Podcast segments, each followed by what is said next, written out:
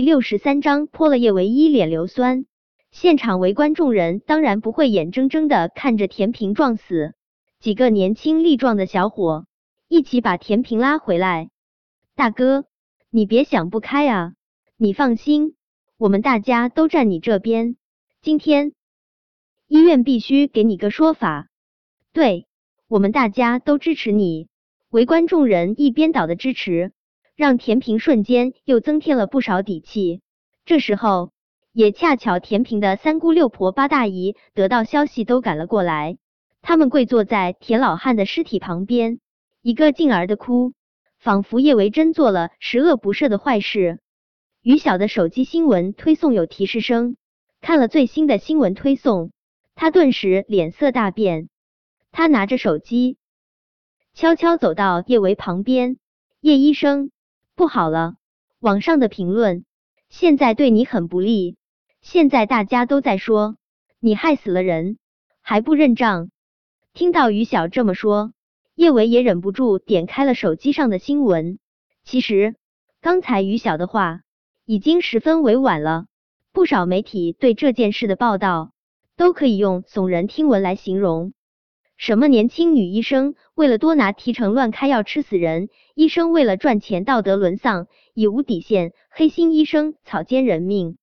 万能的网友更是人肉出了叶维的具体信息，包括他在哪家医院上班，姓甚名谁。甚至不少义愤填膺的网友已经堵在了医院外面，说是要泼叶维一身大粪。更狠的，还说要泼他一脸硫酸。网上的评论不堪入目，大多数的网友都在吆喝让叶维一命长一命。稍微理智一些的网友也说叶维这种做法应该负刑事责任。当医生，他以后再也不配。叶维看到的一条最新的评论是，有网友爆料说他有两个孩子，不少网友又在跟风吆喝，这样恶毒的医生生了孩子也不会有好下场。让他带着孩子去死，别人骂他，他可以无所谓。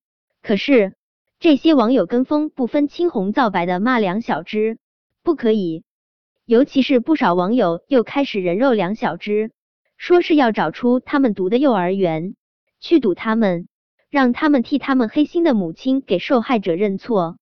叶维的眼皮突突狂跳，他没有做错任何事情，凭什么？他和他的孩子要被所有的人当成过街老鼠，再也无法忍耐。叶维猛地将跪趴在田老汉尸体面前的张丽推开，他半蹲在田老汉的尸体面前，他将田老汉尸体上的白布掀起，果真，他胸前的衣衫上有明显的血迹，裆部也有早就已经干涸的血痕。服用百草枯的病人会呕血。严重的会便血，田老汉胸前的血应该是他涂上去的。可笑田平和张丽在大家面前摆出一副孝顺的模样，可在田老汉死后，却连身干净的衣衫都不给他换。你做什么？谁让你动我爸的？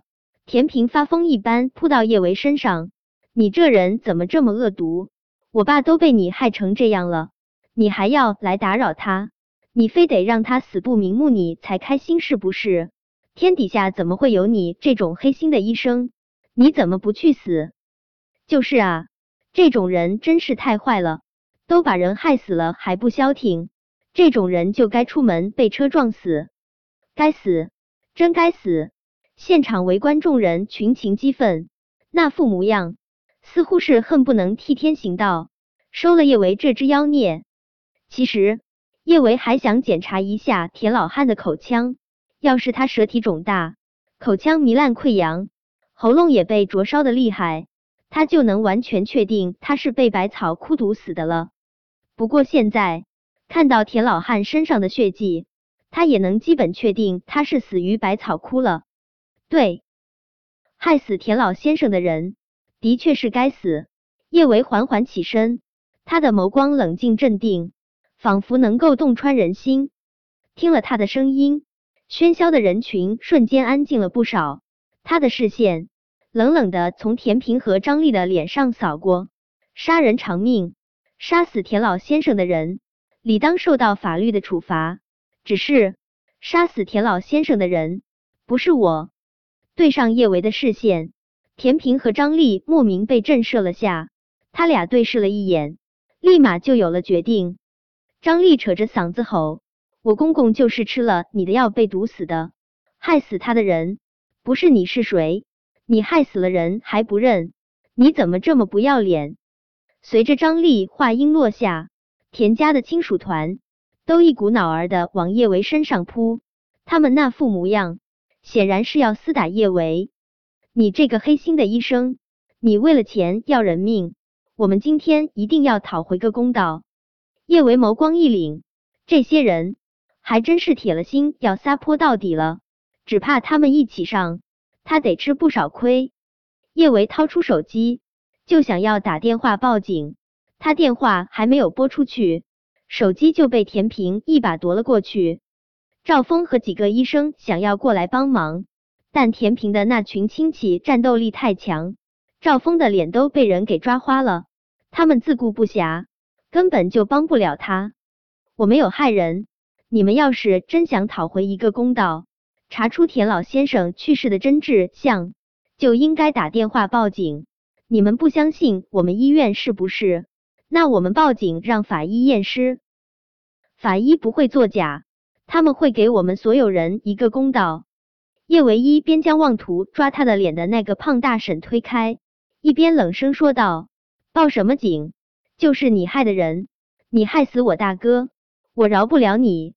说完，那个胖大婶招呼了下自己的帮手，就又往叶维身上扑。叶维的确是无辜的，他也相信警察能够查出他是无辜的。但现在的问题是，他连报警都没法报，医院的人都在被围攻，围观的观众一腔热情的想要给这家人讨回公道。自然也不会报警，他没做错任何事，却只能被田家的亲戚围攻。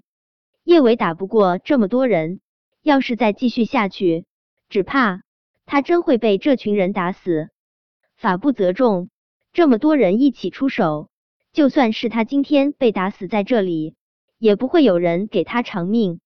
见那胖大婶长长的指甲就要抓到他脸上，他连忙将他推开。他刚躲开那大婶的攻击，一个男人从医院外面冲进来，他拿了瓶硫酸，就狠狠的往叶维的脸上泼去。